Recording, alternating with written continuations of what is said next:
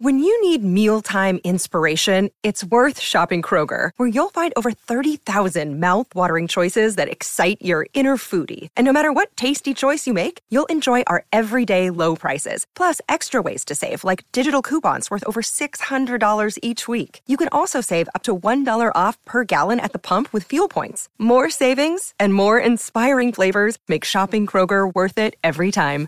Kroger, fresh for everyone. Fuel restrictions apply. Hola a todos, soy Víctor Abarca y estás escuchando Expreso con Víctor. Ya vamos a despedir la semana con un episodio muy de viernes en el que vamos a hablar además del nuevo estándar que nos va a permitir utilizar diferentes dispositivos y también asistentes. Em, Siri, Google Assistant, Alexa, todos, ¿vale? Para básicamente para que podamos utilizar nuestra casa de una forma mucho más inteligente y combinar estos dispositivos. Y también vamos a poner, em, o vamos a saber ya por fin cuáles van a ser los títulos con los que se va a lanzar las PlayStation VR 2, VR 2, las, nuevas gafas de realidad virtual de PlayStation. Vamos a repasar también los estrenos de la semana de las, de las principales eh, plataformas de, de streaming. Así que nada, como te digo, un episodio muy de viernes y ya por fin terminamos esta semana que está siendo caótica. Vamos a por ello.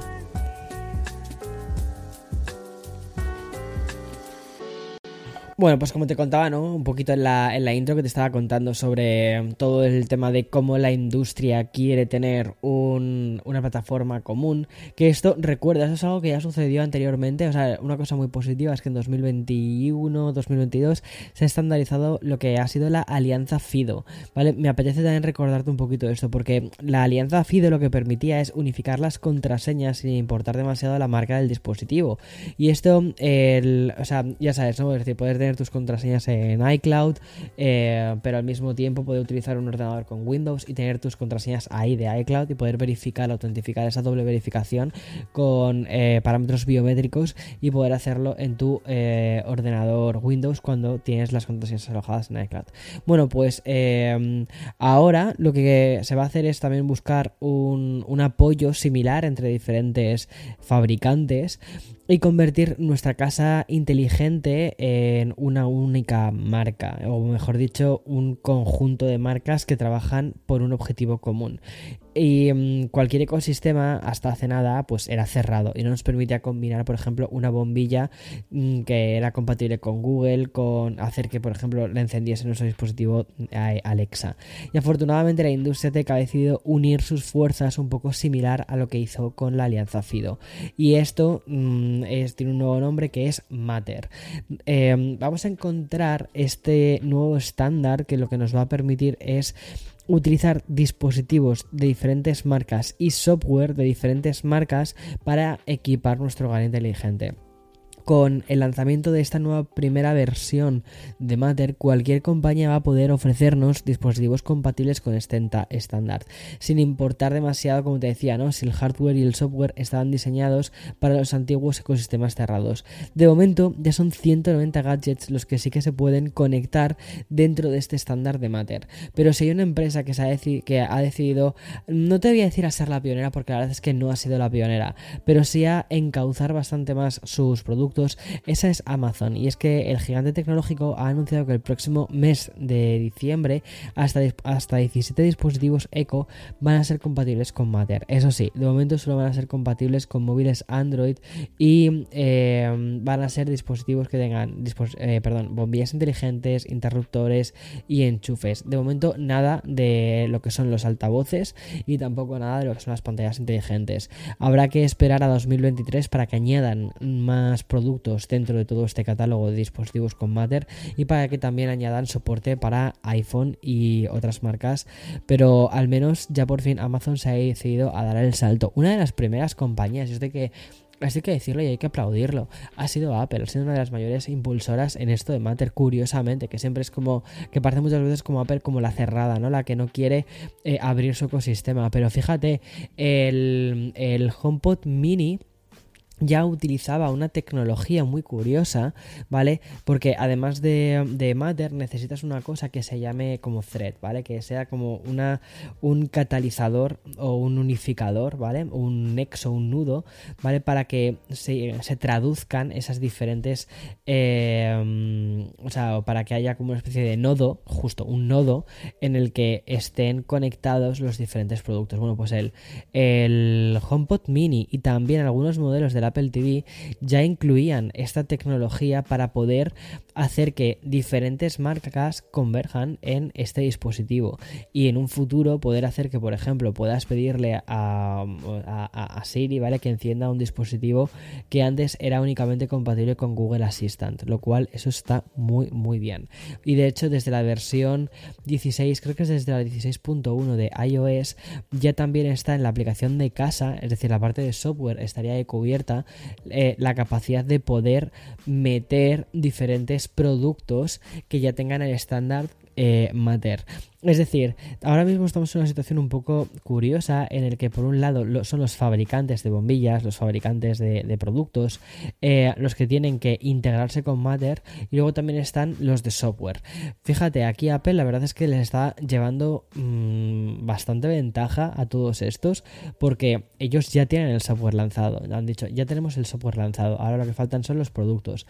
Ya sí que empieza a haber también eh, algunas bombillas que se están integrando con Matter y también, por ejemplo, IKEA acaba de lanzar eh, un conversor de eh, antiguos dispositivos que tenían de IKEA SmartThings para eh, poder conectarlo al thread de Apple, lo cual está bastante guay. Bueno, al de Apple, al de Google, al que sea, lo cual eso pues está bastante guay. Y siguiendo un poquito con el bloque tecnológico, hoy también damos la bienvenida a dos nuevas tarjetas gráficas de AMD. Y no solo, o sea, no son modelos continuistas en absoluto, sino que son las dos primeras tarjetas gráficas cuya arquitectura RDNA de tres chipsets se divide en varios eh, chips interconectados, es decir, van a ofrecer un aumento de hasta el 54% en el rendimiento por vatio con respecto a las GPUs anteriores y han recibido dos, nombres, ¿no? Está la Radeon RX 7900 XTX y la RX 7900 XT. Mientras que la primera va a salir al precio de 999 dólares, la segunda versión va a costar 100 dólares menos, es decir, 899. Ambas tarjetas van a estar disponibles el próximo 13 de diciembre. Me parece curioso cómo han bajado los precios de las tarjetas gráficas, ¿eh? O sea, cómo se nota que ya el rollo de la locura de la minería ha pasado un poquito. Y antes de pasar a hablar del aspecto más entretenido de la cultura digital y del sector tecnológico, es decir, em, los videojuegos y el contenido de las plataformas de streaming, tenemos que pasar un momento rápido por las oficinas de Twitter. Y es que hoy viernes está siendo un poquito aquello una locura. Ayer ya teníamos algunas informaciones al respecto y decidí no conceder, o sea, no hablar sobre esto y concederme un respiro sobre la actualidad de Twitter y sobre todo de Elon Musk, pero es inevitable hoy no hablar de Twitter cuando todos los medios lo están haciendo. Y desgraciadamente la la información de hoy eh, es un poquito bastante negativa y muy desagradable. Aunque mm, se apresuró a desmentirlo, ¿vale? Finalmente los despidos han comenzado en Twitter. No va a ser del 75% de la plantilla, pero según informan en el New York Times, es de al menos el 50% de los empleados que han dejado de trabajar en la compañía. Hoy les han llegado unos correos electrónicos anunciando a cada persona, a cada trabajador los despidos. Aproximadamente van a ser unos 3.800 despidos. Em, estos empezaron ya anoche, eh, la noche del jueves, en un proceso que em, está además siendo narrado minuto a minuto en los principales sites de información tecnológica. Además de, como te digo, ¿no? de más de las 3.000 personas que podrían perder su empleo durante las próximas horas, o bueno, podrían no, que están perdiendo su empleo en las próximas, durante estas horas, eh, Twitter también eh, es noticia por la búsqueda de ingresos, porque solo en esta semana hemos visto como Elon Musk está, había planificado lanzar esta verificación azul de 20 dólares al mes y después regatearlo, además de forma totalmente pública, para situarlo en los 8 dólares. Y también hemos hablado del muro de pago que podría implementar y también lo último en conocer nos lleva mm, eh, a la parte de mensajes privados. Y es que según informan también desde el New York Times, las oficinas de Twitter ya están trabajando a contrarreloj para poder ofrecer la mensajería directa de pago. Es decir, muy similar a lo que hace eh, LinkedIn. LinkedIn con la parte del muro este que tiene de pago premium, que es establecer como una serie de tarifas para que los usuarios puedan mandar mensajes directos a celebrities y a famosos. Me llama muchísimo la atención porque se va a cobrar por un lado, el Twitter Blue a la gente para que pueda mandar mensajes por privado a personas que son famosas que por otro lado también están pagando los DMs. Es decir, no sé si me explico, pero al final, eh, ¿cuál, es, ¿cuál es el beneficio? Por ejemplo, para una persona, ya no te voy a decir una persona famosa, o sea, para, para una Meryl Streep, o sea, Twitter les da igual, no lo usaba antes, no lo va a usar ahora, o sea, eh, ella suficiente tiene con hacer películas y estar perfecta en cada una de ellas. Pero voy a irme a otro, a otro tipo de actor, actriz, eh, músico, que tampoco Mm, no sé, es decir, que quiere utilizar la plataforma, pero que tiene que pagar ahora 8 dólares al mes por utilizar la plataforma cuando mm, no sería tan interesante para, para, ese artista, ¿no? Estar ahí.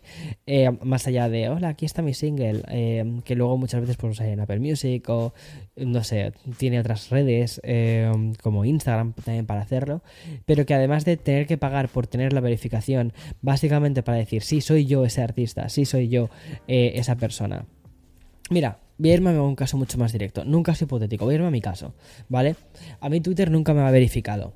Solicité la verificación dos veces. Y la verdad es que Twitter, o sea, a mí personalmente Twitter no me gusta cómo estaba gestionado antes, me parecía que aquello era, pues, en fin, lo que era. Eh, y, ya está. Pero ahora me parece bastante curioso esto.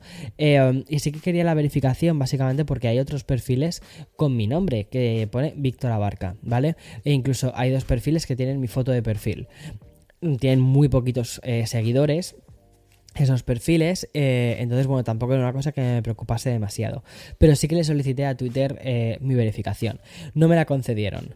Ahora, ¿sería interesante para mí pagar 8 euros al mes, 8 dólares al mes, por que me verificasen la cuenta?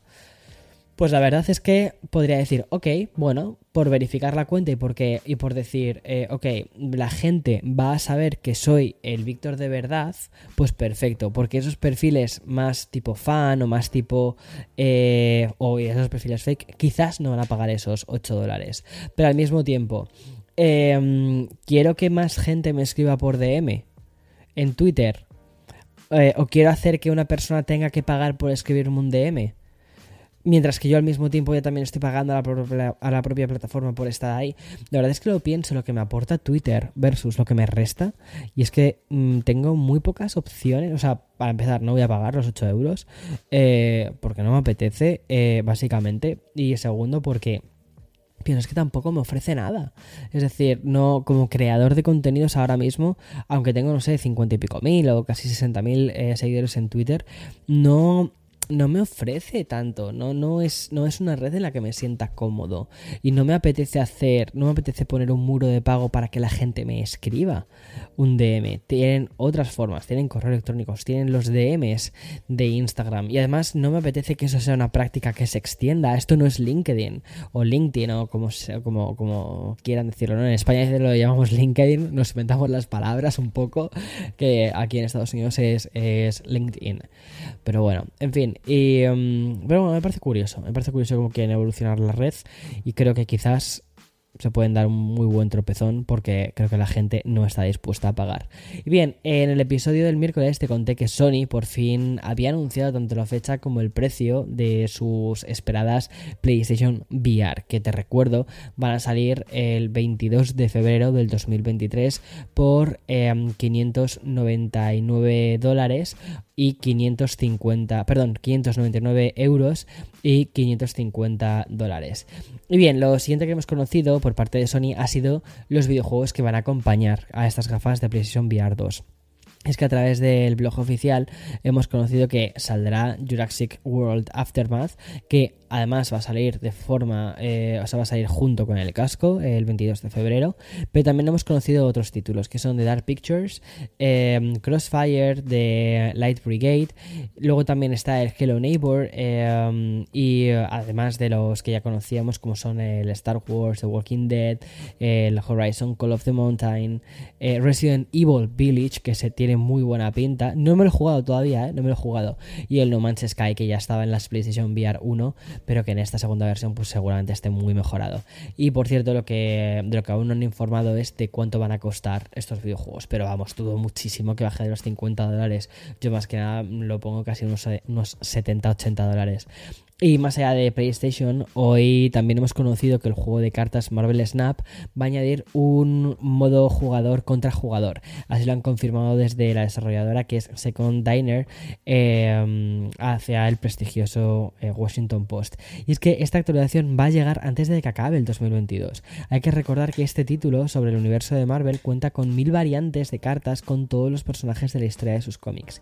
Y también tengo novedades sobre uno de los títulos del año, que es Mario plus Rabbits Sparkles of Hope. Bueno, decirlo título del año me parece un poquito fuerte, pero bueno, sí que, sí que, eh, sí que es interesante. Más que nada porque el primero lo fue muchísimo. Y es que ya han anunciado que van a lanzar tres expansiones que van a llegar el próximo año. Es decir, son expansiones que ya tienen sacadas, que ya tienen hechas, pero que no las van a sacar con el juego. Que va a ser como, ¿quieres el juego? Bueno, pues paga 60 euros. ¿Quieres más? Pues mm, ahora los DLCs. Y el primer DLC eh, contará con el nombre de The Tower of Doom.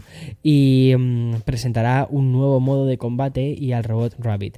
Y este primer DLC se lanzará a principios del 2023 y será exclusivo solo para aquellos que compren el pase de temporada del juego. No se va a vender como DLCs eh, por separado. Y por cierto, ya que estamos hablando de Nintendo Switch, tenemos que estar un poco atentos a, más que nada porque los próximos días van a lanzar el informe financiero, que faltan ellos por lanzarlo, ¿eh? Y creo que va a ser importante saber qué tal le ha ido a la Nintendo, más que nada porque me encanta, eh, sobre todo en estos meses que hemos tenido de recesión económica, pero que al mismo tiempo ellos han lanzado juegazos, título tras título. O sea, hemos tenido los Persona, bueno, que sé que no son juegos mainstream, los Persona 5, eh, pero también hemos tenido el Nier Automata. O sea, ahora mismo el catálogo de la Nintendo Switch es demasiado bueno. O sea, mm, dudo mucho que me compre la siguiente consola de Nintendo hasta que no me juegue todo lo que quiero jugarme en la Nintendo Switch. O sea, es un consolote ahora mismo. Es la mejor consola portátil que hay. O sea, pero de lejos. El Nier Automata, aunque lo hayamos visto en las otras consolas, pero la edición que han hecho, la de Yorta Edition, o sea, es brutal. Luego, eh bueno, como ves aquí me sale mi vena friki, o sea, es que hasta me emociono, no sé si lo percibes cuando lo estoy locutando el podcast, pero me emociono con estas cosas. Eh, bueno, tenemos a Bayonetta 3, que no me lo he jugado, o sea, es que no me da tiempo, no me da la vida. Tenemos el Splatoon 3, que estoy viciadísimo al Splatoon 3. Y luego, aunque llevo ya unas cuantas, llevo unas semanas sin jugar al Splatoon 3, o sea, con eso creo que ya te dice el nivel al que estoy de curro eh, para no poder jugar al Splatoon. Y luego también, por supuesto, eh, la semana que viene, o dentro de dos semanas, sale el Pokémon. O sea, una nueva generación de Pokémon. O sea, estoy, estoy que voy a explotar de, de emoción. Y mm, eh, bueno, eh, como te digo, eh, sí, que, sí que me apetece mucho saber qué tal ha ido la compañía. Y ya entramos en el bloque dedicado a las plataformas de streaming, que lo hacemos junto, mm, además, después de, un día más tarde, saber mm, que el CEO de Warner Bros. ha adelantado la fecha en la que HBO Max y Discovery Plus se van a fusionar. E inicialmente iba a ser para verano del 2023 y ahora pasa a ser primavera del 2023. La verdad es que con todo el rollo de fusiones, sinergias, colaboraciones, desapariciones de plataformas. Yo ya no sé muy bien qué esperar de, este site y mm, lo mejor casi es esperar un poco a ver qué pasa con, eh, sus contenidos y con las tarifas que van a ofrecer. Porque sin ir más lejos, ayer mismo supimos que Lionsgate Plus anunciaba su cierre. Pero es que atención, es que Lionsgate hacía un mes que mm, anunciaba que Star Play se convertía en Lionsgate Plus. Y justo un mes más tarde, o sea, ayer, cogen y, quitan la plataforma y dicen, ah, chao, todo, chao.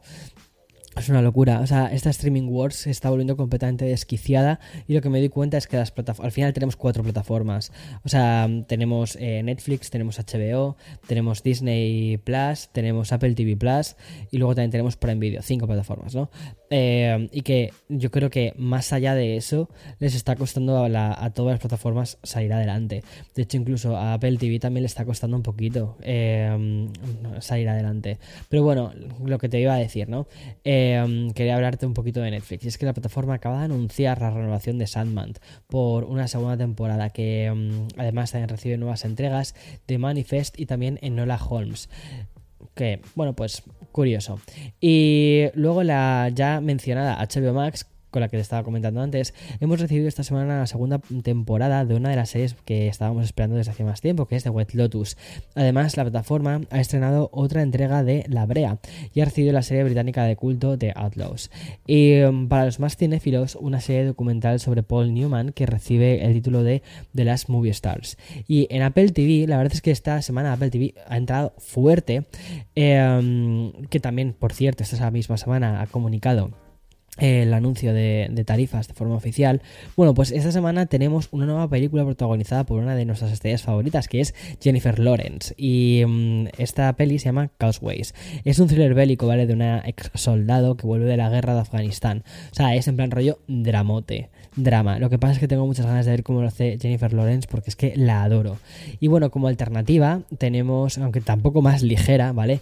Tenemos un documental que se llama Serena Gómez, Mi mente y yo que probablemente sea el que vea esta noche porque adoro a Selena Gómez, me, gusta muchísimo Selena Gómez y mm, tengo muchísimas ganas de saber eh, cómo han hecho este documental. Además, eh, este documental ha sido dirigido por el mismo director que hizo el documental de Madonna, de Truth or, eh, Dare, y va a hablar sobre eh, tres temas que me parecen muy interesantes. La salud mental de, Selena, luego em, su salud física, porque ya sabes que tiene lupus, y luego por último también cómo lidia con la fama. Entonces me parece que es como el caldo de cultivo brutal para hacer un documental muy interesante, porque luego, o sea, a mí me parece muy curioso, porque creo que Selena es una figura que, una persona, pero me, me refiero a figura pública, ¿no?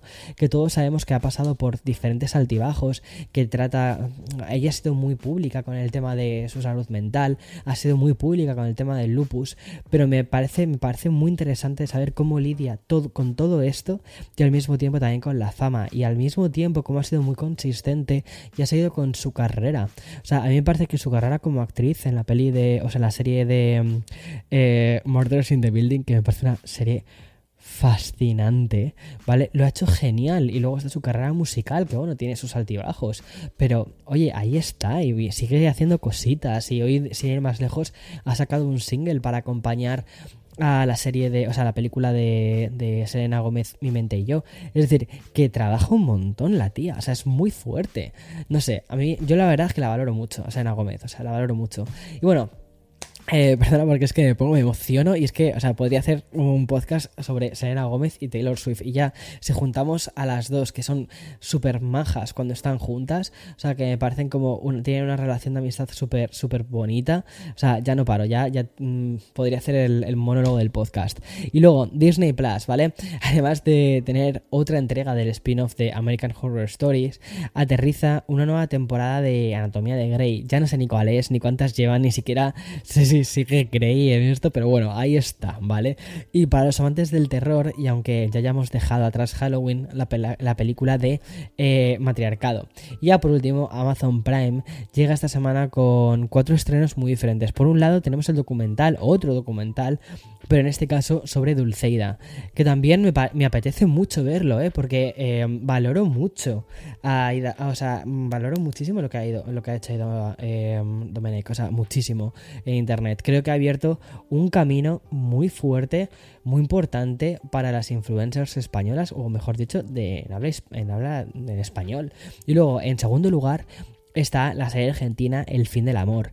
Y um, en el plan más cinéfilo hay dos películas muy diferentes. La primera de ellas es, es, una producción española que se llama 42 segundos. Y la segunda tiene muchísimo más hype y es una nueva película que ha protagonizado Harry Styles, que se llama My Policeman. Y además es un drama romántico a tres bandas con temática LGTB. O sea, ya está. Otra peli de fin de semana. Yo sinceramente este fin de semana creo que va a ser... Bueno, este fin de semana no, porque este fin de semana ya verás más adelante cuando te cuente lo que, lo que va a pasar, porque lo voy a bloguear todo. Pero si no fuese este fin de semana como va a ser finalmente, para mí sería un fin de semana de eh, sofá y manta y viendo mm, series, películas y documentales, que te lo juro es algo que me apetece hacer, pero, pero no, no son estos planes. Pero bueno, en fin, mañana no, porque es fin de, pero volvemos más y mejor la próxima semana. Chao, chao, chao.